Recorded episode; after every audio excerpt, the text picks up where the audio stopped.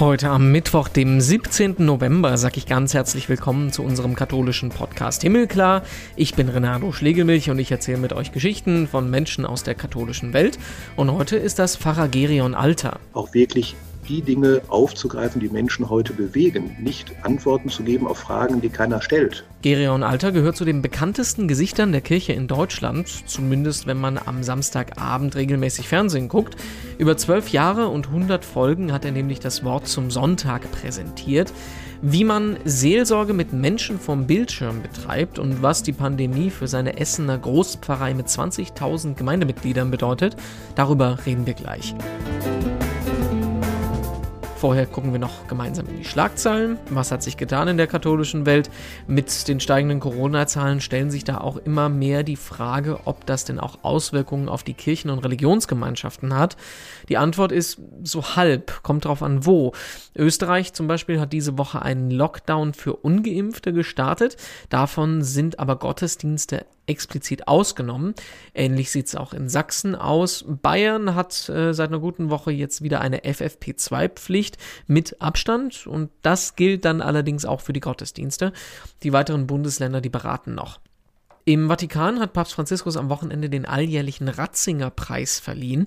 Der gilt so ein bisschen als Nobelpreis der Theologie und dabei auch warme Worte für seinen Vorgänger gefunden. Benedikt XVI., Josef Ratzinger, verkörpere ein leuchtendes Lehramt, sei immer auf der Suche nach der Wahrheit gewesen und habe auch in seinem Pontifikat nicht aufgehört zu studieren. Wie geht's dem emeritierten Papst? Da hört man eigentlich das gleiche wie immer. Er sei geistig topfit, aber körperlich sehr schwach. Das hören wir jetzt schon seit einer Zeit so. Und letzte Woche haben wir schon drüber gesprochen, dass sich der Münchner Kardinal Reinhard Marx mit dem Coronavirus infiziert hat. Die Symptome, die sind zum Glück leicht und jetzt hat er bekannt gegeben, dass er am 20. November, also jetzt schon am Samstag, wieder auftreten will. Dann findet in München der feierliche Gottesdienst zum Gedenken an den Bistumspatron Corbinian statt und den Gottesdienst will der Kardinal dann wieder persönlich feiern. Und ich freue mich sehr, dass ich mich heute unterhalten darf in Essen mit Pfarrer Gerion Alter. Ich grüße Sie. Schönen guten Tag. Ja, grüße Sie. Herzlich zurück. Wir sprechen mit Ihnen, weil Sie äh, gerade fertig geworden sind als Sprecher vom Wort zum Sonntag. Sie haben das genau 100 Mal gemacht in über zehn Jahren. Das ist aber nicht das Einzige, worüber wir reden können. Sie sind Pfarrer in der Großpfarrei äh, Ruhrhalbinsel mit über 20.000 Gemeindemitgliedern. Äh, und über all das wollen wir jetzt auch im Kontext der Pandemie sprechen. Aber jetzt erstmal ganz allgemein und simpel gefragt, wie geht es Ihnen? Ach, soweit ganz gut. Mich nervt diese Pandemie schon etwas. Wir gehen jetzt wieder auf Weihnachten zu. Da werden wieder neue äh, Bestimmungen ähm, und Regelungen gefunden werden müssen. Also im ersten Jahr war das noch recht erträglich, aber ich gebe zu, das zerrt an den Nerven auf den verschiedensten Ebenen. Also von daher ist meine Stimmung so ein bisschen gemischt. Ja, man hat so ein bisschen den Eindruck gehabt, man hat es hinter sich, aber jetzt irgendwie ja. doch nicht. Ne? Ja. Wie gehen Sie damit um? Ähm, nach dem Momo-Prinzip, einen Schritt nach dem anderen. Ja, also wir versuchen in der Pfarrei möglichst pragmatisch äh, damit umzugehen.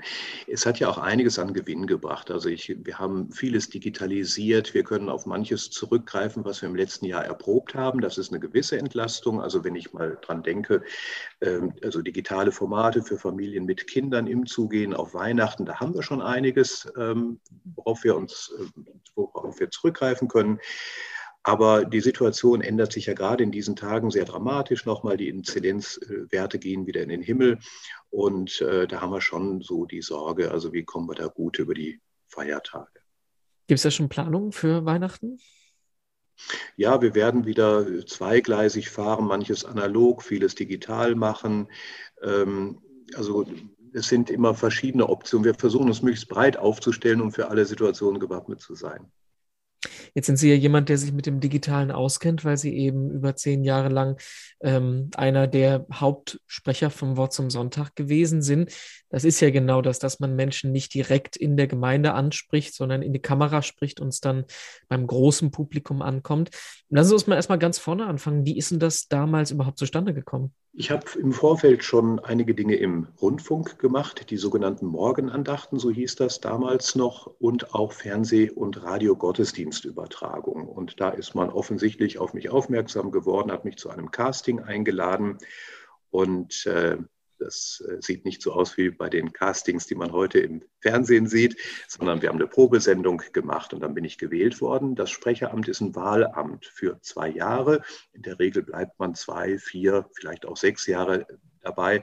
Dass es bei mir jetzt zwölf geworden sind, ist eigentlich eher die Ausnahme. Ich bin mittlerweile der Dienstälteste und das war auch mit ein Grund, ähm, jetzt auszuscheiden und zu sagen, zwölf Jahre und 100 Sendungen, das ist genug.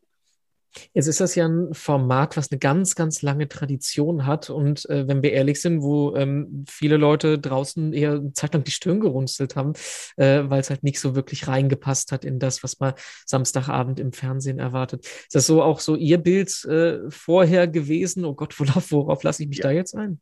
Ja, ganz genau. Ich hätte es nie gedacht, äh, dass mir eine Sendung mal so ans Herz wächst, das ist sie mittlerweile, von der ich anfangs gedacht habe, um Gottes Willen, willst du dein Gesicht dafür hergeben? Ja, weil auch ich die ganzen Karikaturen und Parodien, angefangen bei Otto, ja, bis hin in die moderne Zeit äh, vor Augen hatte. Und tatsächlich hat äh, die kleine Sendung auch bis heute noch ein solches Image. Die Standard-Zuschauerreaktion beginnt mit den Worten, das schaue ich mir ja eigentlich nicht an, aber.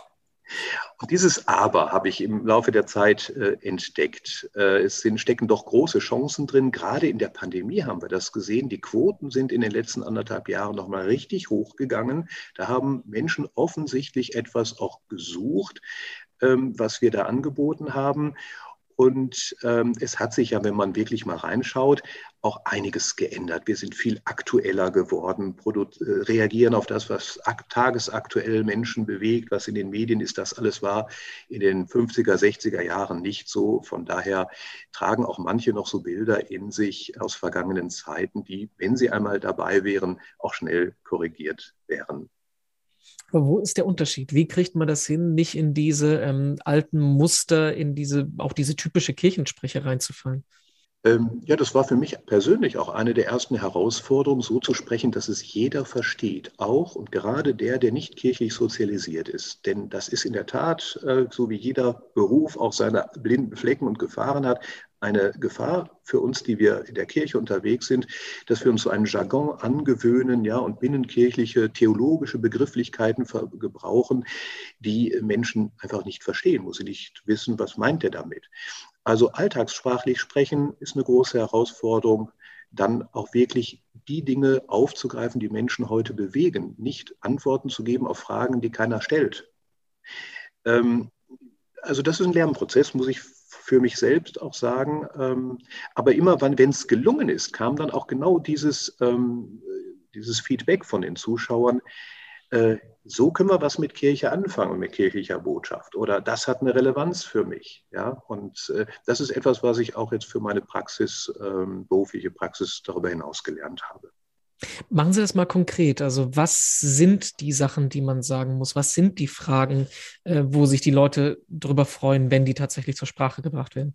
Ähm, viele Zuschauer sehnen sich, glaube ich, nach einem Ort, wo sie einfach wahrgenommen werden mit dem, was sie gerade bewegt. Es gibt auch viele Zuschauerreaktionen, die sehr ins Private gehen. Und ähm, wenn ich ihnen denen den gebe, also vor allem die, die Mehrheit, das Gros der Arbeit ist nicht die Sendung selbst, sondern das ist der Kontakt mit den Zuschauern im Anschluss. Mhm. Ähm, dann passiert etwas, was wir kirchlich äh, Gnade nennen. Ja, also dass jemand berührt wird, äh, dass jemand das Gefühl hat, hier darf ich sein, hier sieht mich jemand, bis hin, äh, ich werde geliebt. Ja, all solche Erfahrungen bezeichnen wir äh, theologisch als Gnade. Würde ich so davon sprechen, würde jemand sagen, was meint er, aus welcher Welt kommt er? Aber wenn ich es äh, erfahrbar mache im Kontakt mit Zuschauern, dann äh, merke ich, ist da ein ganz großes Interesse, auch eine Sehnsucht danach. Also ich mache an einem ganz konkreten Beispiel vielleicht fest, vielleicht war es noch nicht konkret genug. Mich hat ein Senior aus Berlin angerufen nach einer Sendung und hat gefragt, ich musste erst schmunzeln, haben Sie nicht eine liebe Frau für mich? Und dann habe ich zurückgefragt, wie er das denn meint. Ja, er sei ziemlich einsam und er hat überhaupt keine Kontakte und insbesondere eine Lebensgefährtin, das wäre ähm, etwas, was ihm fehlt, ob ich ihm dabei nicht helfen kann. Also ganz interessant, der Mann auf der Fernsehmattscheibe wird wahrgenommen als ein Seelsorger, der ihm möglicherweise helfen kann. Und das habe ich tatsächlich tun können. Ich habe nämlich einen Kontakt zu dem Ortspfarrer hergestellt. Er hat ihn in einen Seniorenkreis eingeladen. Ich kenne das Ende der Geschichte nicht. Ich weiß nicht, ob er seine Herzensdame gefunden hat. Aber das mal als ein konkretes Beispiel, ja, wo Menschen sich an den Mann im Fernsehen wenden und äh, ich etwas für sie tun kann. Und da sprechen Sie eigentlich einen ganz wichtigen Punkt an, ne? dieses Persönliche, dieses Identifizierbare, ich glaube, authentische könnte man in gewissem Sinne dazu ja. auch sagen.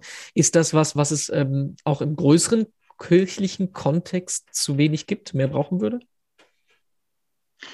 Ja, das glaube ich schon. Die Sehnsucht ist äh, groß danach und ähm, ich glaube es, ja, Sie haben recht, es wird zu wenig äh, erfahrbar. Es ist aber auch eine Anstrengung, ja, weil es dann eben darum geht, auf einen Einzelnen, auf eine besondere Situation zu reagieren und äh, nicht etwas Allgemeingültiges darzustellen. Also es kostet viel Kraft, aber ich glaube, die Kraft sollten wir als Kirche investieren, um relevant zu bleiben.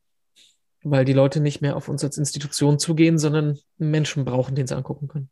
Ja, genau. Ja, und das ist die große Chance dieses Formats. Ja, das sind ja, es besteht ja aus nichts anderem als aus dem Gesicht eines Menschen.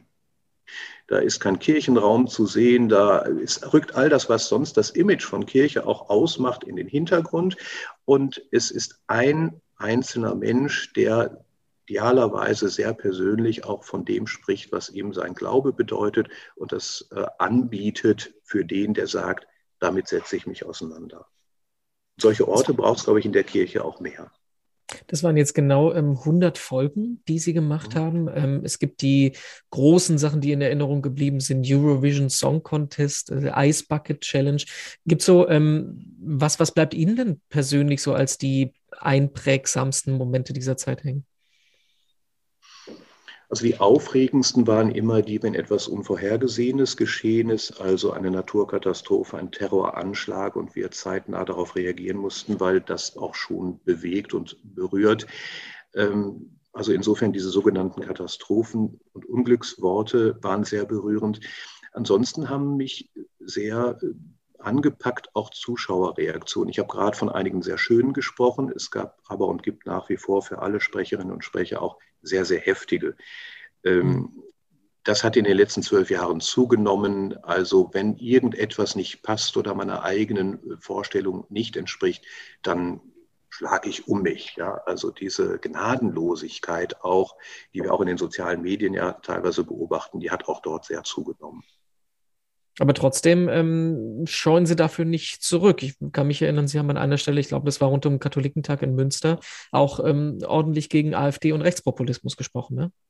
Ja, das ist richtig. Also, aber dann wären wir irrelevant, wenn wir nicht auch äh, etwas sagen zu dem, was in dieser Welt passiert. Also dann muss man die Prügel dafür auch einstecken bereit sein. Es hat halt nur seine Grenze, also wenn es in Richtung Morddrohungen geht, und aber davon sind wir in unterschiedlichster Weise auch betroffen, äh, dann gehen wir es natürlich auch schon weiter äh, und lassen es prüfen auf Justiziabilität. Sie haben gerade eben schon angesprochen, dass ähm, die Zuschauerzahl gerade in der Pandemie äh, nochmal angestiegen ist. Mich würde mal interessieren, haben sich denn auch die, die Inhalte, die, die Themen ähm, dadurch geändert? Weil es gibt ja gegenüber der Kirche, gerade im ersten Pandemiejahr war ja die große äh, Kritik, wir sind als Kirche nicht da. Wir, die Menschen haben eine Krise, die Menschen haben die ähm, den Wunsch nach Zuspruch haben Fragen, aber äh, die Kirche ist eigentlich eher mit sich selber beschäftigt. Mhm. Ist das sowas, was, was Ihnen auch durch den Kopf gegangen ist oder wo Sie aktiv versucht haben, dem äh, entgegenzuwirken, also auf eine andere Art mit den Menschen zu sprechen? Na, das ist bis heute für mich eine Frage, die ich nicht so richtig beantworten kann, weil meine Wahrnehmung eine völlig andere ist. Ja, es gab in den ersten zwei, drei Wochen des Lockdowns so eine Phase, wo ich den Eindruck hatte, oh, jetzt fällt aber vieles weg und jetzt hast du auf einmal mehr Zeit und jetzt musst du mal gucken, wie gehst du jetzt damit um? Ja, das war aber wenige Wochen so. Und dann hat es eine Menge von Arbeit produziert, die äh, Pandemie, und auch eine Menge von Bemühungen, äh, als Kirche äh, da zu sein, wo Menschen uns brauchen. Also ich bin sehr oft in Krankenhäusern, Seniorenheimen gewesen, im Hospiz, habe Krankensalbung gespendet, all die Dinge. Und wenn ich dann höre, Kirche hat sich da nicht mehr sehen lassen, das war alles viel aufwendiger, weil wir natürlich uns auch screenen lassen und äh, testen lassen mussten. Aber diese seelsorgliche Grundversorgung, sage ich mal, die ist da gewesen. Und dass wir natürlich in einer bestimmten Phase äh, die Kirche äh, nicht für 400 Menschen gleichzeitig geöffnet haben. Ich glaube, jedem, der äh, klar denken kann und auch sonst ins gesellschaftliche Leben hineinschaut, hat Verständnis dafür, dass wir da einmal schauen mussten, wie können wir den Gottesdienst feiern oder Gemeinschaft versammeln unter diesen Bedingungen. Das hat sich aber mittlerweile auch geändert. Also von daher verstehe ich diese Wahrnehmung. Vielleicht hätten wir, äh, ich sage mal, das ist aber ein generelles Problem, ja, dass wir äh, ich sehe relativ wenige Bischöfe in Talkshows. Also wo es einfach eine Chance gäbe, auch in einer breiten medialen Plattform einmal zu solchen Fragen Stellung zu nehmen oder zu berichten, äh, dass wir auf dieser Ebene zu wenig präsent geworden gewesen sind und dargestellt haben, was wir auch als Kirche in der Pandemie tun, das kann wohl sein. Aber alles andere erklärt sich mir nicht. Machen wir mal den ähm, Schritt rüber vom Fernsehen nach Essen. Ich mhm. habe es gesagt, über 20.000 ähm, Gemeindemitglieder haben Sie mhm. in dem Gemeindeverbund, nennt sich das dann, glaube ich, Groß, Großpfarrei Ruhrhalbinsel. Ich glaube, das sind sechs Kirchorte, wenn ich es äh, richtig im Kopf habe. Ja. Ähm, das ist wahrscheinlich jetzt in der Pandemie auch nicht einfacher geworden, das alles abzudecken, gerade wenn es auch mit den ähm, Gottesdiensten schwieriger gew geworden ist, viele Menschen auf einmal anzusprechen. Ja. Ja, ich mache es mal am Gottesdienst äh, fest. Wir haben äh, ein digitalisiertes Anmeldeverfahren auf den Weg gebracht, das relativ äh, gut uns das Ganze organisieren ließ. Aber nicht alle Menschen sind in der digitalen Welt unterwegs. Das heißt, wir mussten parallel dazu auch etwas Analoges aufbauen, beides miteinander verknüpfen. Also das ist dieser Orga-Aufwand, von dem ich gerade sprach. Und wir mussten uns auch Neues einfallen lassen. Ich mache das mal an einem Beispiel fest. Auf einmal war für die Bewohner von Seniorenheimen, und wir haben relativ viele davon, ähm, war es nicht mehr möglich, Gottesdienst zu feiern. Und das ist gerade in dieser Lebensphase für Menschen ganz bedeutsam, ja, solche Rituale zu haben, sich zu vergemeinschaften. Wie geht das? Wir haben schlichtweg Open-Air-Gottesdienste angeboten. Die Bewohner sind auch mit der Unterstützung des Hauses auf die Balkone geleitet worden. Ähm, und wir haben uns in den Garten gestellt, der Kirchenmusiker und der Pastor, und haben dann so Gottesdienst gefeiert. Und das waren berührende Szenen. Die Menschen hatten Tränen in den Augen, weil sie trotz aller äh, Erschwernisse und Behindernisse wieder etwas miteinander tun konnten, was sie lange über Wochen hinweg nicht tun konnten da sind wir wieder bei dem Punkt, äh, dass es äh, auch in der Pandemie den Zuspruch braucht, egal auf welche Weise es kommt. Ne? Ja. Bevor ich zu unserer Abschlussfrage komme, das ist die Frage mit der Hoffnung. Ähm, Predigt im Fernsehen oder äh, das Wort zum Sonntag im Fernsehen, äh, wie viel sind es? 90 Sekunden, drei Minuten? Äh, vier Minuten formal, Vier Minuten. ich bleibe hm. meist ein bisschen drunter, 3,30. Ja. Ändert das jetzt auch was an den Predigten, die Sie Sonntag in der Kirche halten? Ich predige stets relativ kurz. Ein Gedanke reicht und dann ist gut. Okay, dann was bringt Ihnen Hoffnung, jetzt auch in der Zeit, wo es ein bisschen enger wird mit der Pandemie wieder? Der Blick zurück in die Geschichte. Wir haben wahrlich in unserem Land, auch in unserer Kirche schon sehr, sehr schwere Krisen äh, gemeistert. Und meine Erfahrung zeigt mir, dass wir in diesen Krisen sehr viel lernen können und dass auch Neues daraus entstehen kann. Und das nehme ich auch wahr, dass Neues äh, entsteht. Also der Blick zurück stärkt meine Hoffnung, dass es auch wieder ähm, aufwärts geht und besser. Ja, das war unser Interview mit Gerion Alter aus Essen. Ganz herzlichen Dank dafür. Mehr zum Lesen von uns gibt es online auf domradio.de und katholisch.de und auf unserer Homepage himmelklar.de gibt es 120 weitere Podcast-Folgen zum Anhören.